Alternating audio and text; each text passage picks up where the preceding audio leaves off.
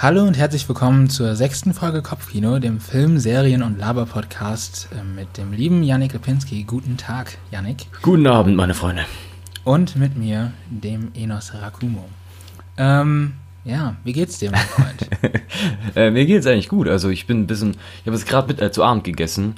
Wir nehmen ja gerade am Abend auf. Ähm, mhm. Aber jetzt gerade dachte ich mir, es kommt, nutze ich die Stunde, die ich noch habe und mache mir ein bisschen Bolognese. Äh, es wurde keine oh. Bolognese, es wurde tatsächlich oh. Chili sin Carne mit Nudeln. Ich weiß gar nicht, ob das so in, in, Ordnung ist. Dass man das, darf man das überhaupt? Ist es eigentlich ich, erlaubt? Nee, ich glaube, da steht eigentlich in der Genfer Konvention, dass es äh, gegen Menschenrechte verstößt, wenn man diese Gerichte mixt. Aber wir halten das jetzt einfach klein. Den Podcast hört eh kein Schwein. Von das also, fällt nicht auf. Ich bin, ich sag mal so, ich bin so ein bisschen... Ähm, Kennst, kennst du das, wenn die ganze Energie einfach im Bauch ist und man so ein bisschen einfach jetzt ein Nickerchen machen will? Das heißt, Enos, du ziehst heute durch die Sendung, du bist heute richtig fit, es gefällt mir. Ähm, Aber kein Druck, kein Druck. also wenn die nicht gut wird, die Folge, dann wissen wir, wem es liegt. Genau, Enos. alles meine Schuld. Wie geht's dir, Enos? Mir geht's eigentlich, ja, ganz gut. Ich habe äh, den freien Tag mit einer langen äh, Fitnessstudio-Session begonnen. Ja. Wenn ich direkt mal unbeliebt machen kann bei allen. Ich habe aber keinen Proteinshake danach getrunken, weil das war gut. Nicht. Ähm, dann habe ich zum Mittag gegessen. Das war sehr lecker. Wahrscheinlich habe ich sowas ähnliches gegessen wie du, nur ich habe es halt nicht Nudeln mit Chilis in Karne genannt, aber ja. ja. Und ähm, dann habe ich nach einer neuen Serie geguckt, die ich so zwischendurch gucken kann. Dann ist mir aufgefallen, dass die achte Staffel Modern Family auf Netflix ist. Yeah. Und habe erstmal ein paar Folgen gepumpt. Ja, dann habe ich mich natürlich vorbereitet, ganz klar, auf die äh, jetzigen Aufnahmeminuten. Genau, heute geht's äh, geht's nämlich um das Thema Filmkritik, also das, was wir versuchen zu machen, kann man eigentlich sagen. Aber das ist schon die erste Frage. Würdest du uns in diesem Moment jetzt als Filmkritiker bezeichnen? Ich glaube, in dem ähm, Podcast-Kontext würde ich es nicht machen. Nee, nee, hier sind wir eher wie so, so Leute, die halt einfach über Filme reden. Ja, und ich, das, ist, das ist ja auch unser Konzept, also das haben wir uns ja gründlichst überlegt. Wie wollen wir auftreten? ja, mehrere Brainstorming-Stunden mit ganz vielen Kreativagenturen auch. Nee, es ist ja eher, es ist ja eher hier so ein ähm, Zusammentreffen, ein, ein, ein Kneipengespräch, kann ich jetzt sagen, äh, unter ein Bier unter zwei Freunden, da quatschen wir über Filme, aber so ja. generell, ähm, Boah, das ist echt eine schwierige Frage. Ich würde sagen, das können wir fast ans Ende setzen. okay, wir überlegen jetzt nochmal. Wir haben ja sowieso noch ein paar Punkte, die wir vorher abhaken müssen. Genau. Einmal natürlich äh, die allseits beliebte Orga-Minuten-Show. Liebt jeder. Ja, ich glaube, da schalten alle Leute aus. Aber hey, da müssen wir jetzt alle durch. Ja. Unseren Podcast gibt es auf Spotify, iTunes und Podigy. Um auf Podigy zu gelangen, einfach kopfkinopodcast.podigy.io in eure so äh, Browser-URL-Leiste ähm, eingeben. Bei Spotify und iTunes einfach nach Kopfkino suchen. Ich habe gerade mal gesucht und jetzt tauchen wir auch ganz normal auf. Ich Echt? weiß nicht, ob es nur bei mir so ist, aber ähm, Geil. ich habe uns auf jeden Fall gut gefunden. Ähm, ja, Social Media mäßig sind wir auf Facebook, Twitter und Instagram unterwegs und natürlich auf Letterboxd. Bei allen Social Media Anbietern gibt es uns unter Kopfkino oder Kopfkino Podcast, müssen wir ein bisschen suchen. Ihr dürft und sollt uns gerne bei iTunes bewerten. Ja. Wenn, äh, ihr dürft uns gut bewerten, ihr dürft uns schlecht bewerten. Wenn ihr uns schlecht bewertet, schreibt, warum wir schlecht sind, damit wir uns verbessern können. Und wir sind auch über Instagram erreichbar. Schreibt uns in die DM oder bei Facebook oder schreibt uns eine E-Mail an kopfkinopodcast.gmail.com. Ähm, wir sind für euch da und für eure filmischen und serischen Problemchen. Wir helfen gerne aus, auch wenn wir keine Ahnung haben. Ähm, ja, und orgamäßig. Ah ja, ich habe noch was, was ich noch sagen möchte. Mhm. Ich möchte in dieser Folge erstmals einen Podcast empfehlen. Hui. Ja, weil wir haben eine super große Reichweite, das hilft dem bestimmt. ich möchte gerne den äh, Script Notes Podcast empfehlen. Der ist von John August und Craig Mason. Und mhm. Craig Mason ist der Typ, der Chernobyl geschrieben hat. Und ah. John August ist der Typ, der Aladdin geschrieben hat. Ist jetzt okay, aber den, den, auch was. Den neuen? Den neuen, den okay. neuen, ja. Ist auch ein großer Blockbuster. In einigen Ländern ist er wahrscheinlich sehr erfolgreich. Mhm. Und der hat, glaube ich, auch noch andere coole Sachen gemacht. Ähm, und da reden die so über halt über das Drehbuchschreiben, generell die Filmbranche in Hollywood und alle möglichen Themen drumherum. Finde ich zumindest sehr spannend. Und die haben super viele Folgen. Ich habe heute eine mit Charlie Brooker gehört. Da haben die, also Charlie Brooker ist der Typ, der Black Mirror mhm. erfunden hat. Ähm, das war sehr interessant. kann ich euch nur ans Herz legen, sind sehr coole Folgen, sehr coole Themen und äh, sehr coole Dudes. Naja, okay, hört mal ruhig rein, kein Problem, aber kommt auf jeden Fall zu uns zurück. ähm, also hier, ich hoffe mal, wir haben uns gerade nicht selber ans eigene Bein geschnitten oder Nee, ich geschossen. Bin, wir sind Podcaster, wir sind ja Podcaster, kann man jetzt sagen. Wir sind Podcaster. wir sind alle eine große Community. Würdest du in dein Bewerbungs, äh, in Bewerbungsmappe schon Podcaster reinschreiben? Ich habe nicht Podcast reingeschrieben, aber der Podcast steht drin. Ja, Da das steht auf mit, jeden Fall, Mitgründer und Moderator des Kopfkino-Podcasts und dann so, was ich ja mache. Ja, das finde ich gut. Also ich finde auch, dass man das machen kann. Ja klar, ich meine, das zeigt ja auch, dass wir uns, dass wir uns aktiv damit befassen mit dem Filmthema, dass wir moderieren können. Redaktionell betreuen wir das Ganze ja auch. Wir betreuen das technisch Ja. und ähm, wir bewerben das auch und wir bearbeiten das auch. Also das sind natürlich Sachen. Aber ich habe das Gefühl, das hör- gehört hier gerade gar nicht so rein. Dieses Selbstlob, richtig eklig. Naja. Finden wir vielleicht einen coolen, smoothen Übergang zu unserer zweiten allseits beliebten Rubrik, die wir vor Genau. jeder Folge machen. Du hast mir schon äh, im Vorgespräch, im Vorgeplänkel erzählt, dass du gar nicht so viele Filme angucken konntest die letzten äh, zwei Ja. Wochen aus äh, diversen Gründen. Aber was ist denn trotzdem so bei, äh, bei dir passiert? Auf Letterboxd war, war es zwar ein bisschen still, aber ein bisschen was hast du gesehen. Ja, also bei Letterboxd bin ich gerade richtig schlecht, weil ich halt, wie gesagt, gar keine Filme gucke. Ich bin meistens, ähm, wenn ich von der Arbeit komme, immer so zufrieden kaputt, dass ich dann irgendwie keine Lust habe, so einen Film nur halbherzig zu schauen. Ähm, was ich gerade schaue, sind zwei Sachen. Einmal Gotham, Ja, immer noch, also diese Batman Prequel-Serie, da geht es um Commissioner Gordon und seine Anfangstage beim GCPD. Ähm, Finde ich eigentlich ganz nice und weil ich mich halt arbeitstechnisch viel mit Batman beschäftige zurzeit, ähm, ist das auch ganz cool, da nochmal so ein paar Hintergründe durch die Serie zu bekommen. Und die andere Sache, die ich gucke, ich habe überlegt, ob ich sagen soll oder nicht, aber ich sag's jetzt einfach. Ähm, ich gucke gerade auf YouTube so eine Videoreihe, ganz komisch. Ich weiß auch nicht, woher das kommt. Da geht so eine Tante, nein, Tante ist gemein gesagt, geht eine junge Dame ähm, in San Diego über die Straße und fragt Leute, ob sie ihren Crush anrufen wollen und ähm, den Crush nach einem Date fragen wollen. Und ich weiß nicht warum, ich bin so süchtig nach diesen Videos. Es ist so schön zu sehen, wie die Leute dann erst darüber reden, warum die Person so besonders ist und dann fragen sie und dann sagen die in den meisten Fällen auch, ja klar. Und es ist mir voll egal, ob es ges äh, gescriptet ist oder nicht. Interessiert mich absolut nicht. Ich finde einfach so schön, dass es so eine positive, ein positives YouTube-Format ist. Das macht mir super viel Spaß, das anzugucken. Und ähm, wenn ihr mal ein bisschen Positivität in eurem Leben braucht, sucht nach Confess Your Love und schaut euch die Videos an. Die sind echt toll. ich dachte, ich wollte eigentlich auf was anderes hinaus, ehrlich gesagt. was Und denn? zwar, Auf Tschernobyl oder? was? nein, auf ähm, Black Mirror.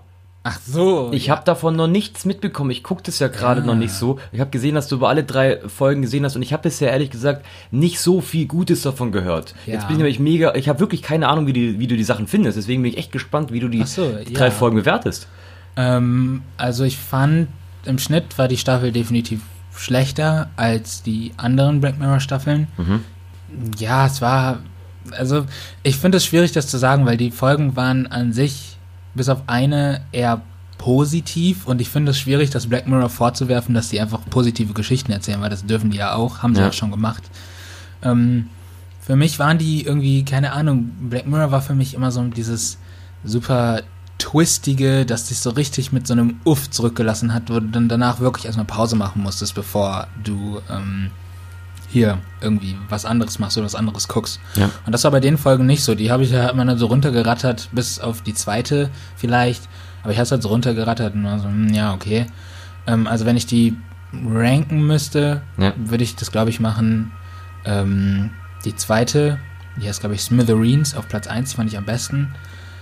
Und dann, ja, so Rachel, Jack und Ashley 2, das ist die mit Miley Cyrus, auf dem Platz 2 und knapp dahinter ähm, Striking Vipers, also die erste Folge. Mit Falcon, glaube ich, der Typ von Marvel Ja, Cinematic Mit, Universe. mit Matt Falcon, genau.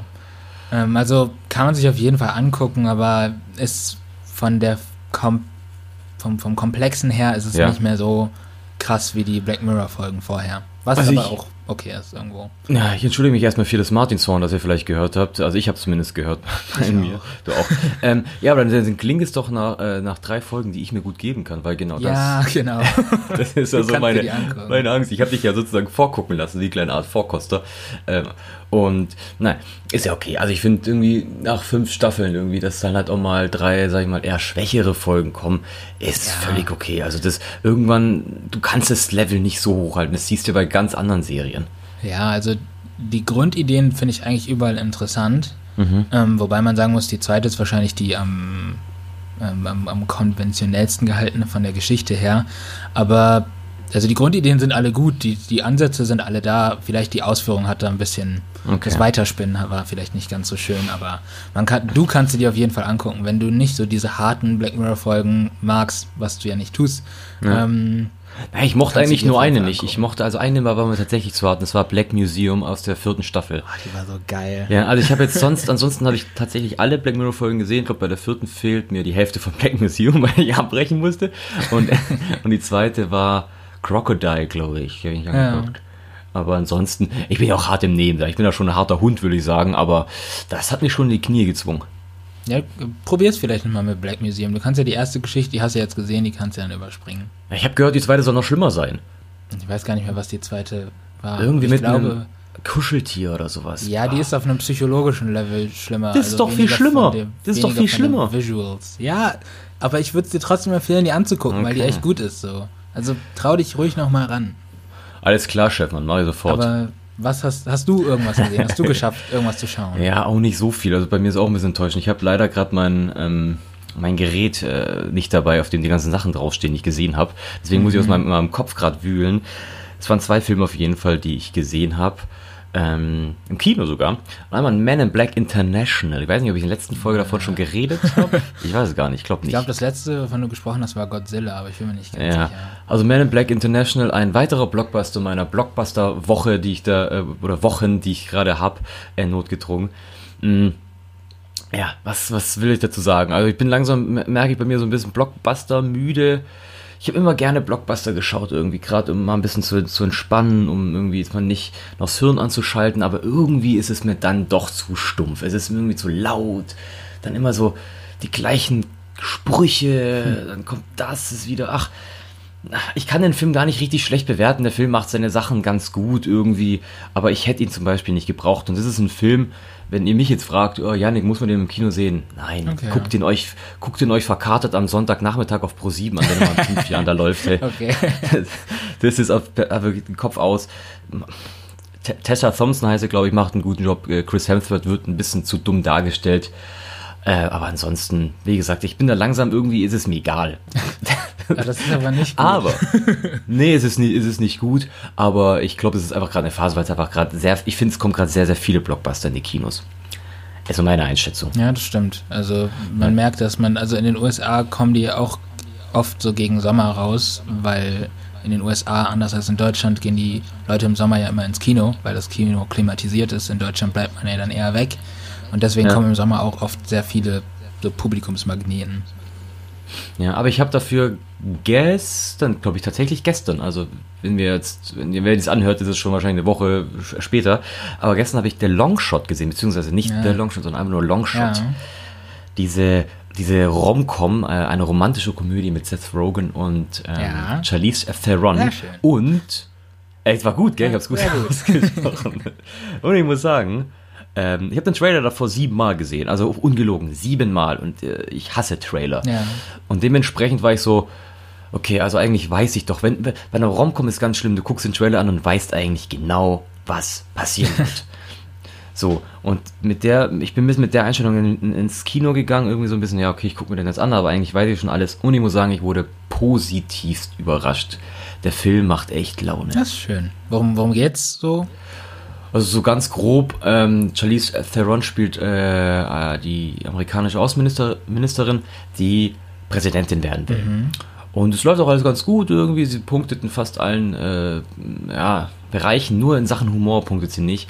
Und da äh, engagiert sie äh, Seth Rogen, das spielt, der spielt dann Journalisten, als Redenschreiber, weil er halt super witzig ist und alles.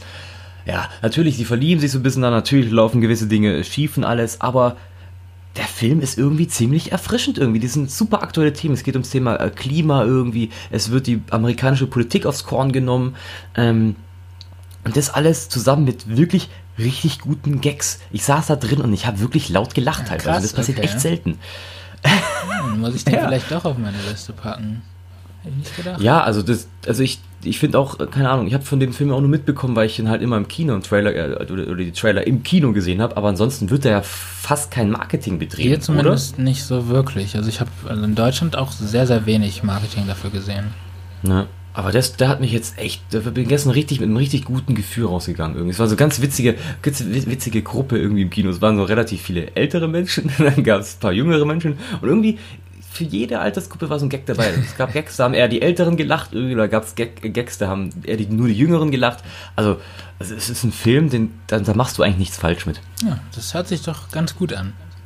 was ist denn los bei mir hier draußen, ey? Das ist schon wieder Martinshorn. Ja. Ja, vielleicht, ja, Notlage. Ich mal aus. Es passiert nichts draus. Wir machen hier einen schönen Podcast. Das ist doch auch authentisch.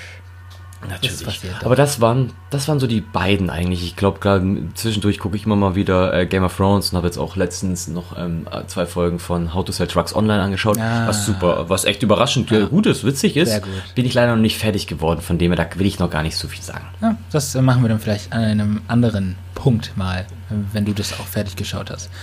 Sehr gerne. Okay, gut. Dann äh, wären wir mit unserem Pflichtzeug fertig.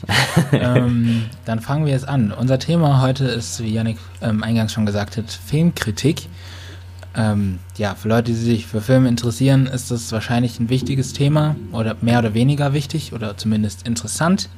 Und ja, fangen wir doch einfach mal damit an, wie wir Filme kritisieren, wenn wir Filme kritisieren müssen. Wir müssen vielleicht auch noch ganz kurz dazu sagen, wir sind jetzt nicht irgendwie bei einem bei, einer Filmzeitung angestellt und schreiben für die. Ähm, nee. Das ist Teil unserer Arbeit beziehungsweise unserer Freizeit, Filme zu und Serien ja. zu kritisieren.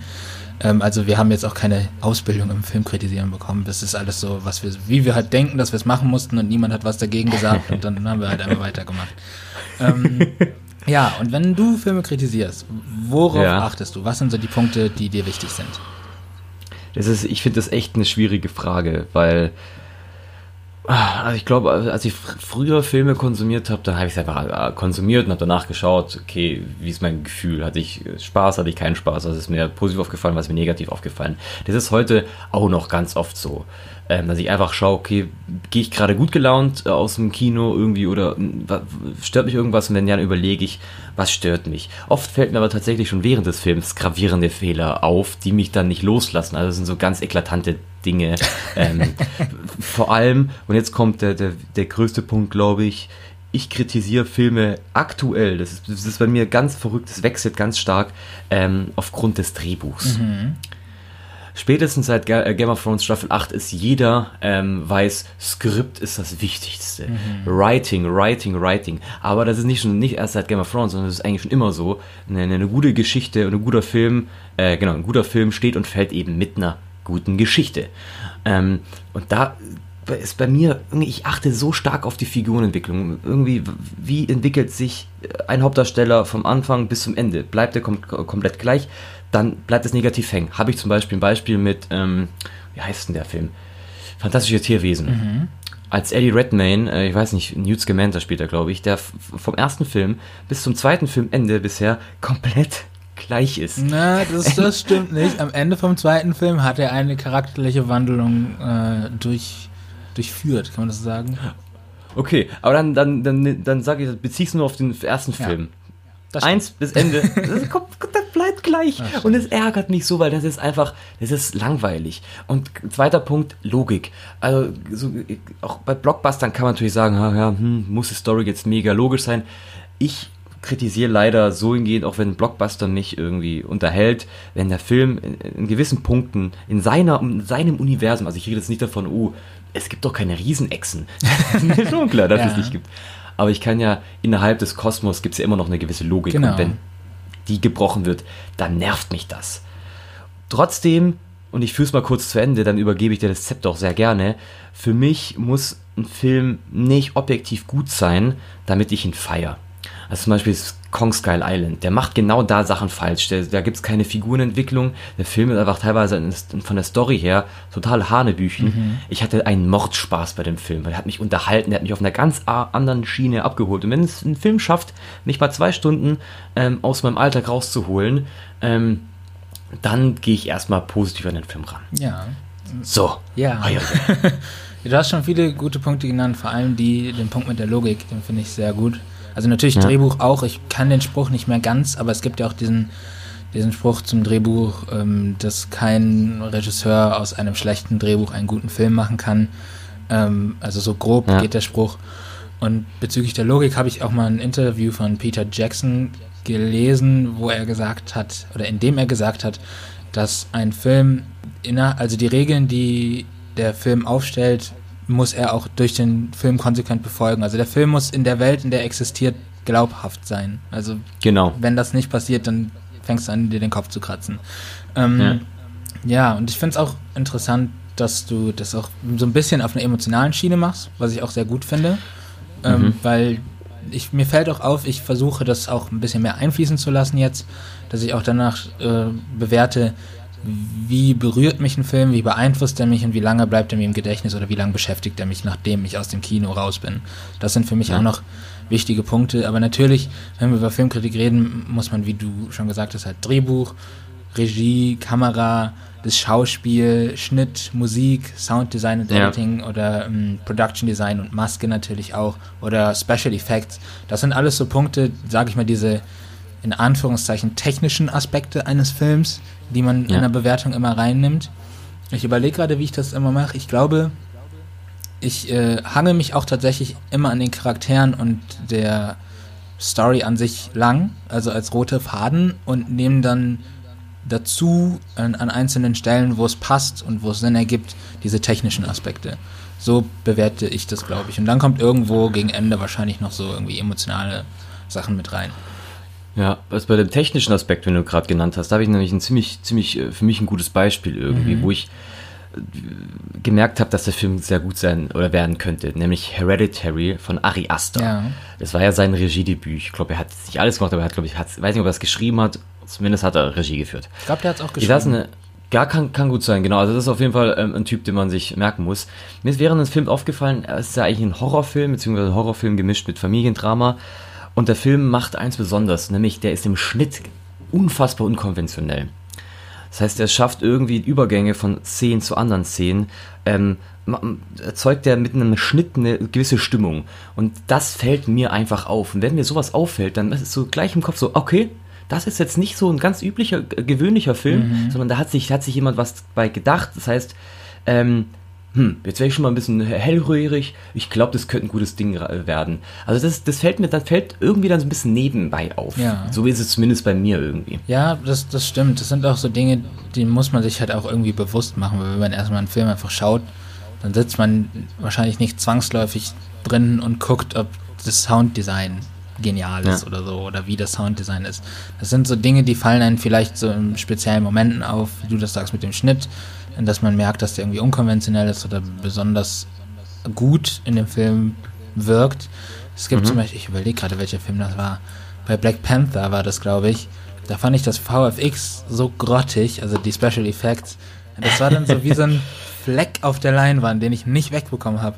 Also Ja. man muss echt mal drauf achten, so in den Kampfszenen ähm, ist das richtig schlimm. Oder bei Infinity War äh, als Nicht bei Infinity doch, War. doch, doch, komm, warte, warte auf meinen Punkt. Als Bruce Banner in dem Hulkbuster drin ist und man dann so die Szenen sieht, wo der Hulkbuster, also dieser riesige ähm, Iron Man-Anzug, praktisch seinen Helm nicht mehr hat. Und das sieht Mhm. so scheiße aus, wie Bruce Banner da rausguckt. Das sieht richtig, richtig uh, aus. Ja. Ähm, ja, aber ich glaube, wir können das so ein bisschen mh, darunter zusammenfassen, dass wir auf der einen Seite die technischen Aspekte haben, ähm, hervorgehoben vielleicht irgendwie das Drehbuch und die äh, Logik und dann Ja. noch die emotionale Seite. Ähm, Ja. Und natürlich ist es auch alles immer subjektiv. Also ich, ich könnte jetzt auch nicht so sagen, dass ich so irgendwie so ein irgendwie so, ein, so, ein, so eine Checkliste habe, die ich dann immer abhake in meinem Kopf und sage, hat der Schauspieler das gemacht und das gemacht und das gemacht. Man muss halt immer gucken, was will der Film erreichen und was müsste der Schauspieler tun oder die Schauspielerin tun, um das rüberzubringen. Also das ist Ja. immer sehr auf den Film gemünzt. Mir ist noch aufgefallen, bei mir zumindest, dass ich irgendwie, wenn ich jetzt in einen Film reingehe, mit dem äh, Wissen im Hinterkopf, ich werde den Film kritisieren müssen, in Anführungszeichen, dass ich dann mehr auf solche Dinge achte. Ja, das. Als wenn ich jetzt als wenn ich mir jetzt irgendwie abends bei mir in, in, äh, im Bett mir irgendwie einen Film auf Netflix reinziehe. Da ist es ganz anders irgendwie. Da, da fallen mir dann gewisse Dinge nicht auf. Aber irgendwie dieser, dieser, dieser Punkt, ich kritisiere diesen Film später. Das heißt, ich muss besonders aufmerksam sein. Ja. Ähm, ich glaube, da fallen einfach die gewisse Dinge auf. Und dann, kann, dann ist es auch ein bisschen schwieriger, den Film sozusagen komplett, sag ich mal, ähm, wertfrei anzu, anzugucken, weil du einfach so viel im, im Kopf dann hast ja. irgendwie. Lass uns. Lass Aber ich glaube. Ja, ja sorry. Bitte, bitte. Ich glaube, das Schlimmste, was du machen kannst, ist ein ähm, listenartiges Abhaken sozusagen. Ja, das stimmt. So, uh, nee, da war gerade ein Patzer, streiche ich jetzt, Film ist schon mal schlecht, weil dann genießt du den Film auch nicht. ähm, und dann, dann hat der Film auch gar keine Chance. Ist bei mir zum Beispiel ganz extrem aufgefallen bei Star Wars so Solo-Dinger mhm. da. A Star Wars, Solo Star Wars Story. Ja. Ja, der hatte sicherlich, wenn ich den nochmal angucken würde, könnte ich wahrscheinlich auch Sachen finden, die mir gefallen. Also ich fand das Color Grading fand ich gut, glaube ich. ähm, nee, es ist, es ist auch gemein, den Film einfach irgendwie so runterzumachen. Da müsste ich den jetzt auch nochmal ins Gedächtnis rufen. Ähm, ja. ja. ich überlege gerade, ob es noch irgendwie was zu sagen, äh, dazu zu sagen gibt, wie wir Filme kritisieren. In Textform? Keine Ahnung. ähm, Nee, also das sind, glaube ich, so die Punkte, auf die ich dann so achte. Also, ja, ich kann auch gar nicht so sagen, mir gefällt das besonders, wenn ein Regisseur das macht oder wenn ein Kameramann das macht, weil, wie gesagt, das ist immer. Also natürlich haben diese Leute alle ihre Handschrift und das merkst du auch, wenn du Filme von ja. einer bestimmten Person öfter guckst. Ähm, das ist dann aber auch wieder so eine subjektive Sache. Ähm, du kannst dann ja auf der einen Seite sagen, mag ich den Stil von Regisseur oder Regisseurin XYZ und dann kannst du auf der anderen ja. Seite aber noch sagen, ist das gut, was diese Person macht. Das sind so zwei Dinge, die man da im Hinterkopf behalten muss. Wir sind ja jetzt nicht die einzigen Filmkritiker hier auf diesem äh, Planeten, Was? auch nicht in Deutsch, auch nicht ja. in Deutschland. Und es ist immer so die Frage, also die, die unglaublich, ich finde, oder zumindest ist mein, mein Eindruck, dass das unfassbar beliebt ist, zumindest auch auf YouTube mhm. und so ein Zeug, dass, dass Filmkanäle äh, unfassbar gern geschaut ja, das, werden. Nur deswegen haben wir den Podcast äh, gemacht, damit wir auch auf dieser Welle stehen. Natürlich. Mehr nicht. Es kann, gibt keinen anderen Grund. Ja, und dann irgendwie, ist immer so, wenn, wenn dann ein Film runtergemacht wird von einem Filmkritiker, dann gibt es da wieder ein drauf und alles. Und ich frage mich immer so, oh, es überhaupt Filmkritik? Was ist das? Was ist sozusagen eigentlich ähm, ah, wie, wie beschreibe ich das? Mehrwert? Ja, der Mehrwert und ist es eigentlich okay, sozusagen, einen Film einfach dann, wenn er schlecht ist, komplett niederzumachen mhm. und alles? Was, was, ist, was ziehen die Leute daraus irgendwie? Was, was glaubst du, ähm, was, was ist dieser, dieser Reiz, so eine Filmkritik erstens zu machen und erstens aber auch dann anzuschauen? Ja, also zu machen ist, glaube ich, wenn man jetzt mal diesen Arbeitskontext wegnimmt, dass viele Leute das halt machen, weil sie damit ihr Geld verdienen, ähm, ich glaube, viele Leute machen es halt einfach, weil sie Spaß an Filmen und Serien haben, sonst würden wir das ja auch nicht machen. Das ist sehr, wir, uns interessiert ja. das, wie, was in der Welt der Filme passiert. Uns interessieren Filme und Serien, wir mögen die. Und deswegen beschäftigen wir uns intensiver vielleicht damit oder auf, aus einer Kritikerperspektive ähm, vielleicht zu Leuten, die sich in Anführungszeichen nur Filme angucken. Wobei ich hier noch ganz kurz sagen muss, ich nenne mich sehr, sehr ungern Filmkritiker, weil ich mich nicht als Filmkritiker sehe, nur weil ich ein paar Texte geschrieben habe und ein paar Kritiken aufgenommen ja. habe. Ich habe das Gefühl, diese Stufe habe ich noch nicht erreicht. Ähm, ja. ja. aber ich glaube, um auf die Zuschauerseite zu wechseln, dass äh, Leute sich Filmkritiken angucken oder durchlesen oder anhören, ähm, erstmal, weil sie halt einfach Orientierung brauchen. Das ist glaube ich, heute noch wichtiger als äh, vor, was weiß ich, 20, 30 Jahren. Wir haben so ein Überangebot an Filmen und Serien und du weißt gar nicht mehr, wo du dein Geld investieren sollst. Und da ist es natürlich mhm. hilfreich, wenn du jemanden hast, von dem du sagst, okay, den kenne ich als Filmkritiker, der hat ungefähr den gleichen Geschmack wie ich. Ich kann mal hören, was der dazu sagt und dann hilft mir das vielleicht bei meiner Entscheidung. Also diese Orientierungsfunktion ist, glaube ich, wie bei jeder Kritik, ob es jetzt eine Filmkritik ist, eine Buchkritik, eine Essenskritik, eine Hotelkritik, keine Ahnung. Ähm, das ist erstmal der Oberpunkt, warum man sich sowas überhaupt anschaut oder rezipiert. Ja, einmal kostet ein Film, wenn ja. du ins Kino gehst, und zweitens ist es auch ein Eben. Zeitfaktor irgendwie. Gerade bei, gerade bei einer Serie finde ich das immer. Das ist so, ich weiß, das Wort hast du und ich hasse es eigentlich auch, es ist so eine Commitment. ja, ist ein Commitment. sich so eine Sache hinzugeben. Eben, und wenn, wenn halt dann eine Serie mal 18 Staffeln hat mit, äh, keine Ahnung, 40 Folgen pro, pro Staffel, also da musst du ja auch sicher sein, okay, taugt die überhaupt was? Und das merke ich ja bei mir selber irgendwie, weil wenn immer die Frage stellt, ja, okay, Filmkritik, ja, nein, ist es überhaupt cool, was da gemacht wird, muss ich aber sagen, Ja, genau deswegen mache ich's. Ich Ich schaue mir das ganz äh, genau an, um zu, für mich zu entscheiden, ähm, lohnt sich diesen Film anzugucken oder lohnt sich eben nicht, diesen Film anzugucken. Und das genau das gleiche versuchen wir ja auch hier in diesem Podcast, vor allem diese, diese Anfangsrubrik, ähm, Ja. die wir haben, mit unserem kleinen Recap. Weil ich glaube, für viele ist es gar nicht immer so einfach, äh, sich die Frage zu stellen, ja, jetzt kommen jetzt gerade wieder acht neue Filme ins Kino. Lohnt sich da wirklich irgendwie, in oder in welchen Film lohnt sich Ja. wirklich reinzugehen? Und da finde ich so eine gewisse ähm, Orientierung eigentlich Genau, ziemlich das, cool. das hilft einfach unglaublich, weil, wie du auch gerade gesagt hast, man hat halt nicht so viel Zeit zwangsläufig und da muss man halt wirklich entscheiden, wo stecke ich meine Zeit jetzt rein, wenn ich gerade mal Zeit für einen Film und eine Serie habe. Und ähm, Ja. was ich auch finde bei Filmkritiken, ähm, das ist ein guter Diskussionsstarter oder liefert halt auch irgendwie gut Futter für eine Diskussion. Weil, also das habe ich sehr oft, wenn ich irgendwie Filmkritiken angucke, ähm, von einem Film, den ich gesehen habe, dann fallen mir erstmal irgendwie Aspekte auf, die, die ich vielleicht gar nicht gesehen habe oder so. Oder neue Interpretationswege, keine Ahnung, wobei das wahrscheinlich eher Filmanalyse ist. Ähm, und das kann man dann halt gut äh, in anderen Diskussionen, die man mit Freunden oder so hat, ähm, anbringen. Also wenn du dann noch mehr Sichtweisen auf den Film bekommst. Und das kann auch, wenn du das nach dem Rezipieren vom Film guckst, äh, anhörst, anschaust oder liest, kannst du ähm, vielleicht auch den Film auch durch eine ganz andere Perspektive anschauen und ähm, siehst den Film mit anderen Augen. Also ich weiß, mir fällt gerade kein konkretes Ja. Beispiel ein, aber es gibt sicherlich Filme, die schaut man an und da denkt man sich im ersten Moment so, so "Hm, ja okay, war jetzt halt der so, keine Ahnung. Und ähm, habe ich tatsächlich ein Beispiel. Mother. ja, den fandst du am Anfang nicht gut.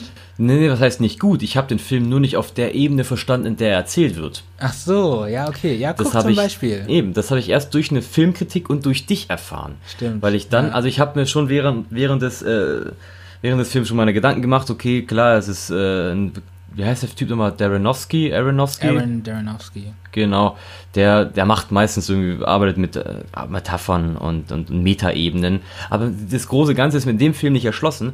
Deswegen habe ich bei einer Filmkritik danach erst es kapiert und der Film, das Wissen, durch das Wissen wurde der Film doch auf, auf eine ganz andere Stufe gestellt bei mir irgendwie. Und das hat mir sozusagen dann was gebracht, um den Film besser zu verstehen, weil Filme sind ja immer noch Kunst ähm, und Kunst muss auch manchmal erklärt werden. Das stimmt. Ganz kurz, kleiner Einschub. Er heißt Darren Aronofsky, nicht Aaron Darrenowski. Richtig. ja, hey, wir müssen, wir müssen Fakten checken.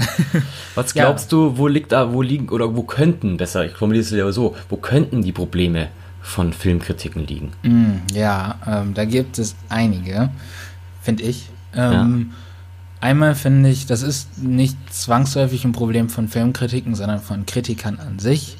Überall finde ich so ein bisschen, das ist, also nicht alle, aber einige Kritiker gibt, die, die sehr, ja, irgendwie überheblich sind und krasse Bewer Bewertungsstandards haben. Und, ähm, also die, keine Ahnung, die sehen dann einen Film wie Shawshank Redemption, die Verurteilten, und das ist dann für die der beste Film, was man auch ähm, nicht unbedingt äh, bestreiten muss. Aber da muss jeder Film an den Maßstab gemessen werden, wie du, äh, an, an dem die, die Verurteilten gemessen haben. Und wenn du die Verurteilten neben, keine Ahnung, Coco stellst, das sind Filme, die sind beide wirklich, wirklich gut, aber die funktionieren auf unterschiedlichen Ebenen und wollen unterschiedliche Dinge. Ja. Und ähm, für diese Kritiker, die ist, für die ist dann Coco schlecht, weil er war ja nicht so gut wie die Verurteilten. Und das finde ich halt schwierig, wenn manche Kritiker sich von einem so einem Film oder einem so einem Meisterwerk nicht lösen können. Das Ja. äh, ist mir schon öfter mal aufgefallen. Ja, mir ist zum Beispiel auch aufgefallen, dass äh, Filmkritiken ziemlich ja, starken Einfluss auf, auf das Rezipieren hat. Also Ja, definitiv. das kann ich sogar mir selber feststellen irgendwie. Das ist der große Fehler, den man eigentlich nicht machen darf, sich eine Kritik vor, äh, vor dem Film angucken. Ja. Weil irgendwie, keine Ahnung, ich schaue auf Letterboxd, äh, wie wurde der und der Film bewertet und dann sehe ich, oh, nur zwei Sterne. Ja, okay, dann kann das ja nichts werden. Dann gehst du mit einer gewissen Haltung in den Film rein Ja. und gibst dem Film eigentlich gar keine Chance. Und das, Das ist schwierig. Deswegen finde ich es auch teilweise schwierig, dass Filme so viel früher schon bewertet werden. Auf viele Filme gibt es ein Embargo. Das heißt, wenn du eine, eine Pressevorführung siehst, dann heißt es ein Tag vor der, ähm, oder doch einen Tag vor Start oder nur selbst, selbst am Starttag selber darf man eine Kritik veröffentlichen. Aber wenn es halt schon zwei, drei Wochen vorher ist oder sowas, da kapiere ich nicht ganz, was das für einen Sinn hat irgendwie, weil es hat noch kein Mensch den Film gesehen, du kritisierst es gerade nur für dich und beeinflusst andere unbewusst, auch wenn es nicht vielleicht dein Ziel war, Ja. die den Film dann ganz anders sehen. Ja, das also, das mit den Embargos ist manchmal generell so eine Sache. Ähm, manchmal habe ich das Gefühl, dass die Verleiher wissen, dass die einen vielleicht nicht ganz so guten Film gemacht haben. Und dann Mhm. wird das Embargo so ganz komisch, so irgendwie eine Minute vor Start gelegt, jetzt mal übertrieben. ähm, ja, aber du hast recht, also das beeinflusst schon sehr. Also das ist mir in den letzten Monaten schon extrem aufgefallen, dass mich das sehr beeinflusst. Ich hatte auch letztens noch einen Film, wo ich das sehr doll hatte, dass ich einfach so eine Anti-Haltung drin hatte, nur weil irgendjemand, dem ich mehr oder weniger Vertrauen in Sachen Film gegenüberbringe, ähm, gesagt der Film ist nicht gut. Du weißt nicht mehr, ist- welcher Film das war? Nee, ich weiß leider nicht mehr, er fällt mir Schade. gerade nicht mehr ein. Ist aber noch relativ aktuell. Ähm, und das ist halt super schade, wenn man sich damit die Chance auf ein schönes Filmerlebnis kaputt macht. Und du kriegst es halt nicht raus, weil das irgendwie so unterbewusst in dir drin ist. Das Ja. kriegst du einfach nicht weg. Und das ist halt äh, super ärgerlich, dass man sich selbst dann diese Chance verbaut. Vielleicht hat das aber auch einfach nur mit Charakterstärke zu tun. Das ist einfach nur ein, nur ein Problem von uns. Ich glaube nicht. Ich glaube ehrlich gesagt weiß nicht. ich nicht. Ähm, Ja, ich überlege gerade, ob es noch einen anderen Punkt gibt, außer den, den großen Batzen, den wir gleich noch angehen wollen. Boah. Ähm, Ja, da werden wir wahrscheinlich auch ein bisschen streiten drum, hey. hast du gerade noch irgendwie einen Kritikpunkt? Nee, eigentlich, also es ist also, ich. Kritiken werden geschaut, da erübrigt sich das Ganze so ein bisschen eigentlich. Also wenn, wenn sie ähm, schlecht wären, jetzt mal ganz blöd gesagt, in Anführungszeichen, ähm, dann würden sie nicht geschaut werden. Aber die wäre das also so großer Bedarf dabei. Ich finde halt einfach, dass jeder Kritiker sich ganz genau überlegen muss, was sagt er. Ja, Ähm, weil du weißt nicht, welche Leute zuhören, du weißt nicht, wie beeinflussbar die sind. Ähm, und einfach nur einen Film schlecht zu machen, weil du Bock hattest oder an dem Tag einfach nur miese Laune hattest, weil irgendwie es zu Hause keine Grießklößchensuppe mehr gab, dann ist es nicht fair gegenüber dem Film. Ja, das stimmt. Und man muss halt auch immer dran denken, dass allein einen Film zu realisieren, das dauert in den meisten Fällen unglaublich lange, es ist unglaublich harte Arbeit und allein deswegen, finde ich, muss man den Leuten, die daran beteiligt sind, eine gewisse Art von Respekt gegenüberbringen. Deswegen kann ich das auch absolut nicht leiden, wenn Leute Filme einfach so zerreißen. Mir fällt Ja. gerade auf, ich habe gerade vorhin gesagt, Solo ist scheiße. Also Ich war hab das gerade- gesagt. Also du hast es gesagt, ja, dann so waren wir, aber ich habe es auch mal gesagt. Also wir sind irgendwo Teil vom Problem, aber Ja, ähm, ja, ja, aber der Film ist schon so lange her, da kann ich wohl sagen hier, dass der Kacke ist. Ja, aber das ändert ja nichts daran, dass viele Leute ihr Herzblut da reingesteckt haben. Weißt du? Das stimmt, Das ist absolut, mein aber Problem, für das Geld... So respektlos mit denen spricht. Natürlich, klar. Absolut, natürlich. Aber Kunst muss ja kritisiert werden irgendwann. Ja, also, und auf gerade eine bei konstruktive Disney. Art und Weise. Nicht auf eine destruktive Art. Und einfach sagen, irgendwas ist scheiße, das, da, da brauche ich mir keine Filmkritik für angucken. Da, wenn Nee. die sagen, der ist blöd oder nicht so gut, weil. Das finde ich gut. Absolut. Ja, natürlich vorher noch ausholen können und dann genau erklären können, was mich an Solo so gestört hat. Aber ich will diesen, diesen großen Film nicht mehr in mein Leben reinlassen, weil der mich auf so vielen Ebenen gestört hat. Aber natürlich, ich finde ihn einfach nur scheiße, sondern ich kann es natürlich auch begründen. Okay, das ist gut. Ich wollte dich auch nicht an den Pranger stellen. so, so ist es nicht. Ist okay. Ähm, okay, aber dann äh, ähm, ja, bewegen wir uns mal ähm, auf den großen Kritikpunkt zu, nämlich Punkte, Noten und Bewertungssysteme. Mhm. Brauchen wir das oder brauchen wir das nicht? Also ich weiß ja von dir, so viel kann ich ja schon mal vor, äh, vorne hinweg sagen, dass du absolut ähm, kein Fan von diesen Art von Filmbewertungen bist. Also ich würde sagen, absolut ist ein bisschen krass, aber ich Mhm. bin auf jeden Fall eher dagegen, wenn ich mich entscheiden müsste. Ich verstehe auf jeden Fall alle Kritikpunkte an diesem ganzen Ding. Du kannst ähm, auf einer Skala von 1 bis 10 oder auf Letterbox ist nur von 1 bis 5, es ist super schwierig, Filme zu bewerten. Zum Beispiel, was ist jetzt der Unterschied zwischen einer 4 und einer 4,5? So. Das Schwierig. kriegst du, ohne, wenn du da noch einen ellenlangen Text daneben hinschreibst, kommt es nicht drin weg. Ich bin so ein Typ, ich bin faul, ich schreibe einfach nur eine Punktezahl hin. Ende Gelände. Du schreibst ja noch ein bisschen dein Zeug darunter, aber Ja. ansonsten ist die, alleine diese Punktezahl immer schwierig. Ähm, Gerade weil, weil du alle Filme auf diese Skala packst. Du packst einen Hangover drauf, du packst einen Schindlers Liste drauf und alle müssen sich auf dieser Skala jetzt beweisen. Ja. Und das ist unmöglich.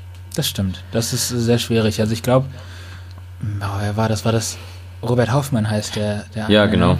Ja. Ich weiß nicht, ob er das war, aber ich glaube, er hatte das auch in seinen, in seinen Kritiken oder hat, ich habe seine Videos lange nicht mehr gesehen, dass er einmal eine Gesamtbewertung und eine Genrebewertung gemacht hat. Das finde ich zum Beispiel schon mal einen besseren Ansatz, weil du dann halt einfach schon differenzierter ähm, darstellen kannst, wie ein Film funktioniert. Ähm, Macht er immer noch tatsächlich. ja, okay, sehr gut. Ähm, ja, und ansonsten finde ich halt, Filme und Serien sind ja halt auch eine Kunstform. Kann man nicht abstreiten, wenn man Filme wie, was weiß ich, Mother oder Hereditary, wo wir gerade drüber gesprochen haben, sieht. Und Kunst zu bewerten ist immer super schwierig, finde ich. Jede ja. Form von Kunst. Also Bücher bewerten ist auch schwierig, Gedichte bewerten auch, Bilder auch. Wie bewertet man das richtig? Das ist das, da sind wir erstmal bei der Frage. Und ähm, wie du schon gesagt hast, ähm, bei Zahlen, Noten, Sternen oder so, man muss denen erstmal eine Wertung zukommen lassen. Also was bedeutet die Zahl? Eins, ein, anderthalb, vier, was weiß ich, fünf Sterne, mhm. drei Donuts, keine Ahnung. Was bedeutet das für mich? Und ich finde, so Zahlen, Noten oder Sterne, die können einfach nicht richtig darstellen, was ein Film alles macht. Also es gibt den groben Überblick und vielleicht kann man dann argumentieren, es gibt den groben Überblick, wenn du dich mehr dafür interessierst, dann kannst du lesen oder anhören oder anschauen.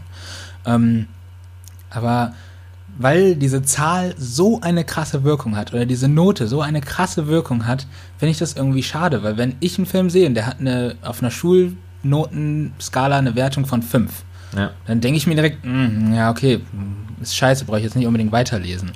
Und ja. Dieses Zahl oder jedes Wertungssystem kann, kann nicht wirklich den Film in seiner Gesamtheit darstellen. Und das ist, glaube ich, das große Problem. Das siehst du ja auch jetzt bei Game of Thrones. Das, die achte Staffel ist wirklich schlecht, am schlechtesten bewertete Staffel von ja, denen. Ja. Auf jeden Fall. Es gibt auch einzelne Folgen, so schlecht wurde noch nie eine bewertet. Ähm, und das hat natürlich einen Einfluss. Das ändert den Diskurs über den ganzen Dings. Wenn dann hier kommt Rotten Tomatoes, oh, nur 20%, oh, ja. IMDb, ganz, ganz schlechte Bewertungen. Das, äh, ja, das engt diesen Diskurs halt einfach ein. Dann gehst du auf nur noch auf diese eine Ebene und hast diese eine große Zahl im Mittelpunkt und alles drumherum dreht sich um diese Zahl. Ja. Das ist tatsächlich, tatsächlich wirklich ein bisschen schwierig und es nervt auch teilweise, finde ich, wenn immer kommt, uh, da wird, wird, teilweise sogar geworben schon. Die bestbewerteste Serie auf IMDb ever, Chernobyl. ja. Äh, ja. Klar kann es gut sein, dass wegen dieser Bewertung auf IMDb die Serie Chernobyl auch gerade viel geguckt wird und das ist auch gut für die Serie, wenn sie wirklich so gut ist. Mhm. Aber es ist halt dann, wenn ein Film halt, sag ich mal, eine schlechte Bewertung hat, geht kein Mensch mehr rein. Ja. Obwohl er vielleicht auch positive Aspekte hat, die dann aber wahrscheinlich halt genau. ausgeblendet werden. Jetzt komme ich aber zum großen Aber. Bitte. Ähm, ich muss bei mir sagen, ich will am Ende von einer, von einer Kritik meistens eine Zahl. Das, es, es hilft mir, das, das merke ja. ich persönlich. Also ich mache das, wir machen ja hier, wenn wir über Filme äh, quatschen, äh, oder auch bei, bei Horaz damals noch oder äh, wo auch immer, machen wir auch keine Zahl am Ende hin. Das machen, haben mhm. wir noch nie gemacht. Wir bequatschen einen Film, aber weil wir einfach Zeit dafür haben. Genau. Ähm, ich finde aber bei so einer Gro äh, Kritik ist es ganz oft so, dass, ich kann nur von mir sprechen, dass ich, äh, ich skip am Ende von Video und schaue, okay, wie hat es be bewertet. Okay. Einfach für mich als, als Ding. Es hilft mir tatsächlich ganz, ganz äh, stark bei der Einordnung, wie ich einen Film ähm, irgendwie ähm, ob es sich ob sich's lohnt, auf was ich mich einlassen kann. Ich weiß, es ist bescheuert, weil gerade die Punkte, die ich angesprochen habe, die sprechen total dagegen. aber irgendwie ist es bei mir, ich finde halt das Punktesystem, das hat sich so eingebürgert und ich glaube nicht, dass wir das wegkriegen. Das nee, kann ich dagegen, also ich, das ist ja auch nicht, nicht das Ziel, glaube ich, der Leute, dass sie sagen, das Punktesystem muss abgeschafft werden. Also wahrscheinlich von einigen, aber mhm. ist jetzt zumindest nicht mein Ansatz. Ich denke mir, wenn einem das hilft, und ich verstehe auch wirklich absolut, warum das hilft, mir hilft es ja auch irgendwo, mhm. ähm, ist das auch eine gute Sache.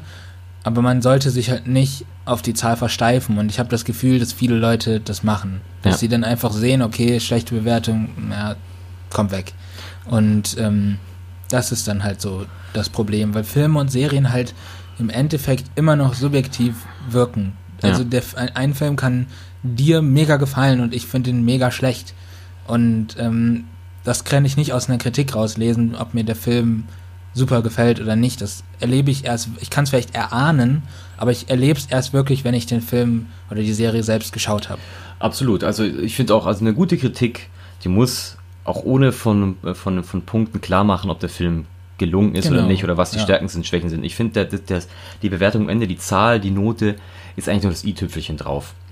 Also das ist dann wirklich für mich meistens einfach nur interessant, okay, der war jetzt eigentlich in der Kritik ganz positiv, hat aber die und die negativen Punkte noch angesprochen, wird es eine 7, wird es eine 8 irgendwie, das ist für mich schon spannend irgendwie. Mhm. Ich habe aber für mich festgestellt, dass ich ähm, Punkte und sowas und Letterboxd ähm, nicht mehr anschaue, bevor ich einen Film angucke. Also klar, ja. bei den ganzen alten Klassikern kommst nicht von mir weg. Das ist schwierig. Aber bei so neueren Sachen versuche ich wirklich komplett weg von diesen Punkten zu gehen, bis ich sie gesehen habe. Wenn ich sie gesehen habe, dann ist es mir Dann auch egal. ich mir das auch gerne an. absolut. Und dann interessiert es mich auch. Ja, also ich äh, hadere auch, ich überlege auch immer noch, ob ich bei Letterbox aufhören soll zu bewerten. Also Mhm. im Sinne von Sterne verleihen und einfach, wenn dann ein Herz, wenn ich den Film besonders gut finde. Ähm, weiß ich noch nicht. Ich muss noch überlegen. Aber ähm, den Gedanken habe ich gerade. Was spricht dagegen? Ich weiß nicht, weil irgendwie, also ich muss es auch zugeben, irgendwie macht es ja Spaß, auch drüber nachzudenken, so wie viele Punkte man da, äh, einem Film da gibt. Ja. Das ist ja auch irgendwie Entertainment. Klar. Auf irgendeine Art und Weise. Aber dann ist halt Ähm. schwierig, was ist eine dreieinhalb und was ist eine vier? Und Ja, und ich hatte das schon so oft auf Letterbox, dass ich einen Film bewertet habe und dann so gesehen habe, oh nee, ich habe dem anderen Film, der war ja viel schlechter, weil die gleiche Punkte, da muss ich den anderen Film runterstufen. Ja. Das hatte ich schon so oft, das, ist richtig Ja. schlimm.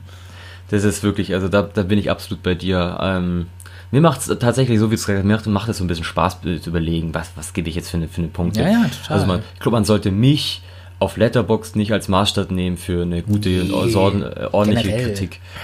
Ah, doch, also doch, man kann deine Meinung durchaus zu Rat, du bist ja auch äh, im Bereich Filme, bist ja auch mehr oder weniger bewandert in gewisser Art und Weise. Mhm. Du hast ein bisschen Wissen und, ähm, von daher, äh, wir sind jetzt beide sicherlich nicht die, der heilige Gral, was Filmwissen und Bewertungen angeht, aber ähm, ich finde das auch schön, ich finde das schön, wenn Leute so sagen, das habe ich jetzt dann hin und wieder mal so gehört, dass sie dann, äh, dass sie manchmal, dass sie so, so mich oder uns dann in dem Fall auch manchmal als Quelle so nehmen, ob ein Film gut ist oder nicht. Das Echt? freut Ja, also manche von meinen Freunden haben das und das freut mich dann immer. Ich denke so, okay, ich habe eigentlich keine Ahnung, aber cool, wenn es dir hilft. Ja, das ist Das ein mega. Kompliment, finde ich. ja.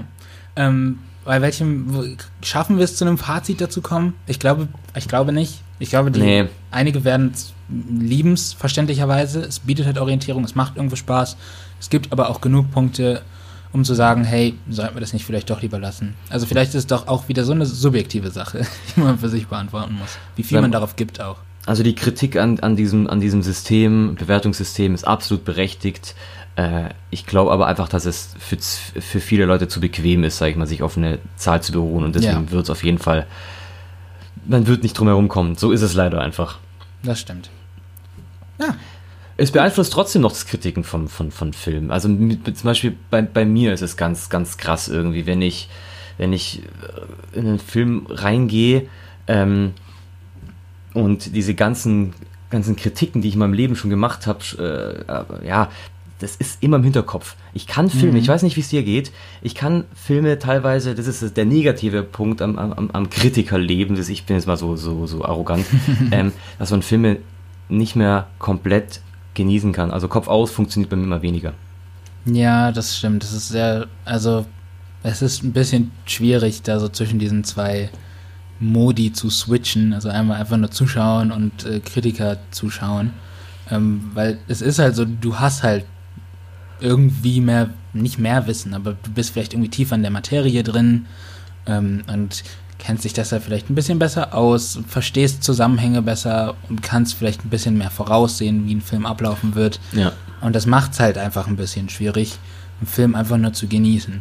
Und das ist halt ein, bisschen schade manchmal. Also nicht, dass das hört sich jetzt so an, als würden wir uns von dieser hohen Position aus beschweren. Nee. Also erstens ist es keine hohe Position und zweitens, ähm, ich glaube, ich spreche für uns beide, wenn, wenn ich jetzt sage, wir sind beide sehr dankbar dafür, dass wir das machen können. Absolut. Ähm, man schaut halt macht's einfach, schwieriger. man schaut arsch viel Filme ähm, Ja. und irgendwann äh, sieht man ein gewisses Muster, weil Filme ja teilweise an, an gewissen Formeln sich auch halten. Genau. Was aber positiv an der ganzen Sache ist eben, dass ich für mich persönlich äh, die wahren, in Anführungszeichen, Perlen erkenne, die es vielleicht dann eben mal gibt. So ein Film wie Hereditary, den ich vielleicht früher, ähm, keine Ahnung, vielleicht wäre ich früher auch so ein äh, kleiner Junge gewesen, der über den Film gelacht hätte, weil er so schlecht ist. Aber irgendwie durch die, durch die ganzen Filme, die man so anguckt, und da kann man so, man kann halt super vergleichen. Man erkennt relativ schnell, okay, der Film macht das und das anders und macht das und das irgendwie, ja, besonders. Und das ist wirklich schön. Man achtet auf viele Dinge, die auf die man vorher nicht geachtet hat und kann Ja. somit einen Film auch äh, ganz anders wahrnehmen. Und das ist wirklich wunderbar. Das stimmt. Wobei man vielleicht auch fragen muss oder sagen muss, dass das generell einfach damit kommt, wenn man viele Filme guckt. Ja, also absolut. einfach so nur kritisiert. Also Ja.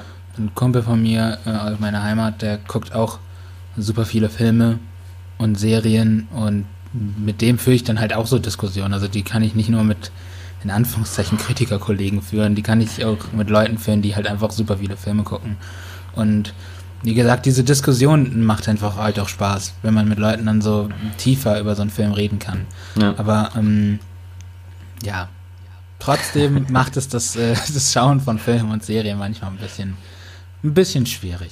Ist halt auch ein bisschen schade, aber es ist, es ist okay. Also Wir haben uns das ja freiwillig ausgesucht. Und Ja. Mein Gott, mir ist so warm. Es ist unglaublich. Es ist so warm. in meinem Zimmer. Du kannst es dir nicht vorstellen. Es, ist, Sommer, so Leute. schlimm. Es ist Sommer. Wollen wir den Leuten noch am Ende ein paar Tipps geben auf, auf den Weg? Ja, gerne. Gerne, Also gerne, gerne. Filmkritiker-Tipps. Genau, wir, wir als Kritiker, wir, wir sind natürlich mit allen connected. Deswegen können wir euch ein paar Kritiker-Tipps geben. Ähm, möchtest du anfangen? Ja, ich glaube, deine Liste ist sehr, sehr lang, deswegen mache ich es relativ kurz und schmerzlos. Ja. Ich habe nämlich vier auf meiner Liste. Äh, wie gesagt, ich schaue fast meine, äh, fast alle meine Kritiken ähm, schaue ich auf YouTube und auf Letterboxd. Das sind so meine zwei äh, Medien ähm, für Filmkritik. Also ich lese eigentlich fast keine, keine Ahnung, Sachen in der, in der Zeitschrift oder so. Mhm. Oder auch re relativ wenig online, außer wirklich, es war ein Film, der hat mich so begeistert, dann will ich überall alles wissen. Dann ziehe ich Ja, auch dahin. Genau. Aber ansonsten sind das auf jeden Fall Cinema Strikes Back, die drei Jungs, ehemaligen äh, Jungs von der Filmfabrik, die jetzt für Funk, ähm, dem öffentlich-rechtlichen Unterhaltungs... Äh, was ist denn das? Jugendangebot, keine Ahnung. Ähm, einen Filmkanal betreiben. Mm, Und das sehr, sehr witzig. Die machen nicht so viele Filmkritiken, also da sind Einmal die andere. Woche. Ja, wenn überhaupt. Wenn überhaupt, genau. Also es gibt zum Beispiel Robert Hoffmann, der macht zu jedem Film tatsächlich eine Filmkritik. Bei Cinema Strikes Back ist es einmal die Woche und dann hat vielen ihren Podcast, aber den kann ich euch sehr ans Herz legen. Dann David Hein, vor allem auf Letterboxd, liebe ich. Ähm, weil, der, weil der kein Blatt vom Mund nimmt, ähm, sagt, was er denkt, ähm, auch manchmal dieses, diese Sachen macht, die du vorhin kritisierst, einfach sagen, Film ist scheiße. Er kann, Ja. sich, be- er kann sich beschreiben. Und das finde ich manchmal einfach, ich finde es halt manchmal menschlich, weil es ist halt, es ist halt manchmal so, du findest den Film kacke und kannst nicht richtig beschreiben, warum. Wenn er es aber beschreibt und argumentiert, dann ist es immer echt on point. Der hat auf jeden Fall auch eine Menge Kompetenz. Dann ist es Ja. Kino, Kino Plus von den Rocket Beans natürlich. Die darf man auf jeden Fall nicht vergessen. Und Butter Binge füge ich mal so dazu, also das Serienformat von Kino Plus sozusagen. Genau, die sind auf jeden Fall mit dem Herrn äh, Schröckert ähm, ganz weit vorne dabei, wenn es um Filmkritik gibt. Und dann habe ich noch einen englischsprachigen, den ich aber tatsächlich durch dich kenne, Enos, und auch noch nicht so lange und auch nicht so häufig gucke, das ist Alt Shift X. Ah, ja. äh, wobei man sich die Frage stellen muss, ob Shift X nicht eher Film- bzw. Serienanalysen macht. Ich glaube, Ja, er ist eher so auf der Analysenseite. Ja, Aber sehr schöne Auswahl. Danke. Freut mich. Ich hätte nicht mit Shift X gerechnet. ich wusste es. ähm, ja, ähm, wen, ich, wen kann ich noch dazu fügen? Also erstmal gesammelt die gesamte Letterboxd Community. Ich bin so verliebt in dieses Social Media äh, Ding, das kann ich kann es ja nicht sagen. Ich liebe Letterboxd. Ja. Ähm, das ist so schön, so viele verschiedene Sichtweisen, so viele lustige Kritiken auch, so viele auch manchmal so, so nicht ernst gemeinte Kommentare einfach. Das ist das ist macht richtig Spaß das mal, zu lesen. Folgen wir da eigentlich Brad Pitt? Oder ist es so ein? Spaß-Account? Oder ist es ein Spaß-Account? Da heißt Nein, einer bei uns der Brad Pitt. heißt so. Der heißt, ich habe schon gedacht, damn, okay, Brad Pitt und Letterboxd. Nee, die, die Person heißt nur so. Okay. ähm, also meine ich. Vielleicht auch Brad Pitt, keine Ahnung. ähm, ja, dann habe ich noch ähm, Sexy Cripples. Ähm, Mhm. Der Wolf und die Kim, die haben immer so Game of Thrones Recaps gemacht, die kann ich sehr empfehlen. Ähm, es macht auch sehr Spaß, die Folgen, die alten Folgen zu gucken und dann dazu die Recap. Das ist super spannend. Dann ähm, auf der englischsprachigen Seite die Screen Junkies. Die Ja. machen, das sind die Leute, die die Honest Trailer machen, die kennt ihr vielleicht. Allen voran ähm, Roth Cornett und Dan Murrell. Ich, ich liebe das, wie die Filme kritisieren. Das finde ich so toll. Ähm, weil die machen das irgendwie auf so einer sehr verständlichen, aber doch detailreichen Art. Und das, Das finde cool. ich sehr gut. Dann äh, Breaking Banter, beziehungsweise Loverboy Media. Das ist der liebe Bailey Parkinson. Der macht das noch mit einem Kumpel, von dem habe ich den Namen gerade vergessen. Und der macht halt auch ganz normal Filmkritiken, aber auf Loverboy Media macht er halt diese Serie, Die nennt er Why I Love und da sucht er sich halt immer irgendwelche Sachen und erzählt dann, warum er irgendeinen Film oder einen Film-Franchise gut findet. Und das ist super schön, das auf so einer persönlichen Ebene einfach so zu sehen, warum ihm das so Spaß macht. Und dann noch äh, die Cinema, wenn wir ein bisschen Zeitschriften reinbringen wollen. Cinema Ja. ist ein deutsches äh, Kritikermagazin und ähm, bin vielleicht auch ein bisschen vorbelastet, man kann es vielleicht, aber nein, ich finde, es sind alles sehr nette und sehr talentierte Leute, die da arbeiten und die schreiben sehr schöne Sachen. Und ihr habt jetzt gedacht, hey Mann, wann ist erstmal endlich mal Schluss hier? Aber es ist noch lange Aha. nicht Schluss. Ähm, Noch lange nicht? Nein, nicht noch lange nicht. Es kommen noch ein paar, nicht mehr viele. Ich rattel die jetzt durch. Ähm, Das ist jetzt eher so noch so, so coole Empfehlungen, eher so Filmanalysen auch. Also natürlich die Klassiker der YouTuber-Kritiker-Szene überhaupt sind Jeremy Jans und Chris Stuckman. Das sind wahrscheinlich die zwei großen Filmkritiker, die man kennt. Also den zweiten kenne ich, den ersten nicht. Das sind so die, also im Film-YouTube-Kritiker-Business, also auch englischsprachig, sind das so die zwei Menschen, Okay. die man, glaube ich, so kennt. Und dann, wenn man eher so ein bisschen auf Analysen gehen will, habe ich auch noch ein paar, falls einen irgendwie was eher im Detail interessiert. Ähm, das ist einmal die Cosmonaut Variety Hour, die machen das so ein bisschen humoristischer. Ähm, Lindsay Ellis, die macht auch eher so Detailvideos, die hat einfach, einfach mal ein Video gemacht, warum Hercules eigentlich ein bisschen problematisch ist oder Pocahontas ein sehr problematischer Film ist. Ähm, dann The Take, die machen auch so eher Analysen und äh, Lessons from the Screenplay und Just Right. Da geht es eher so um Drehbücher, wie Drehbücher funktionieren, wie die aufgebaut sind, wie man bestimmte Dinge in Drehbücher einfließen lassen kann. Vor allem Lessons from the Screenplay. Super angenehme Stimme, super schöne. Videos. Ähm, wahrscheinlich kann sich das niemand von uns von euch merken, aber Nee. hört doch einfach diese Stelle immer wieder und wieder oder wir packen es euch in die Shownotes, müssen wir mal schauen. Das wären so die Leute, zugegeben, meistens auf YouTube, die ich Ja. alle so empfehlen kann. Aber ansonsten gilt natürlich immer, wenn ihr euch eine Meinung bilden wollt, geht selbst in den Film und entscheidet dann für euch. Oder hört einfach Kopfkino. Denn wir, wir sind schon echt top. Das hat Janik gesagt. Nein, natürlich nicht. Ähm, äh, es gibt, ein, gibt eine Fülle von Menschen. Wir sind, wir sind ein kleiner, kleiner, eine kleine Quau, äh, Kaulquappe Ja. in einem Riesenteich. Ja. Aber uns geht's gut. Wir fühlen uns hier wohl in der kleinen Position, die wir Ja, haben. genau. Wir können einfach labern. Genau. Auf uns achtet noch niemand. Also wir, treten keinen Medienskandal los, wenn wir irgendwas niedermachen. Selbst wenn ich jetzt sage, Disney ist kacke, puh, passiert nichts. Morgen hast du so eine Abmahnung von Disney in deinem Briefkasten. Die finden deine Ach. Adresse raus. Satire. Satire. Satire darf alle. ja, okay. das sind wir am Ende, oder? Ja, am Ende mit den Nerven. Das auch. Ich ziehe mir jetzt erstmal gleich mein T-Shirt aus und gehe unter die kalte Dusche, sage ich euch. Ich schwöre dir, ich muss gleich mein Fenster aufreißen. Es hat gerade gedu äh, geduscht, geregnet. Die Ja. Welt hat geduscht und ich hoffe, es ist noch ein bisschen kalte Luft da, die ich in mein Zimmer reinlassen kann. Weil ich gehe hier bei diesen 26 Grad echt ein. Das ist ekelhaft. Die Welt hat geduscht, ich gehe jetzt duschen. Ihr sollt auf jeden Fall ähm, jetzt ein paar Filme angucken oder ein Genau. paar Serien. Oder uns euren Freunden empfehlen. Das würde natürlich auch super sein. Macht's oder macht's gleichzeitig, Leute. Irgendwas irgendwie. Nee, nee, guckt keinen Film gleichzeitig und empfehlt uns währenddessen euren Freunden, legt euer Handy weg, wenn ihr Filme guckt. Das machst du doch auch nicht. Doch, jetzt schon. Seit, seit längerer Zeit schon. Ah, Ah, ja, kannst mal sehen. Ich, auch ich bin fähig, mich zu verändern, mein Freund. nicht schlecht. Ja, äh, gibt's noch irgendwas zu sagen? Ansonsten will ich euch jetzt mal in Feierabend lassen. Außer, dass ihr uns auf Social Media fragen sollt Ja. und bewerten sollt. ja. Nee, ähm, nichts. Ich, ich, ähm, ich gebe mein Okay. Ihr dürft jetzt gehen. Dürft gehen. Äh, geht und macht's gut. Kopfkino gibt's bald wieder in zwei Wochen. Bis dahin. Tschüssi. Tschö.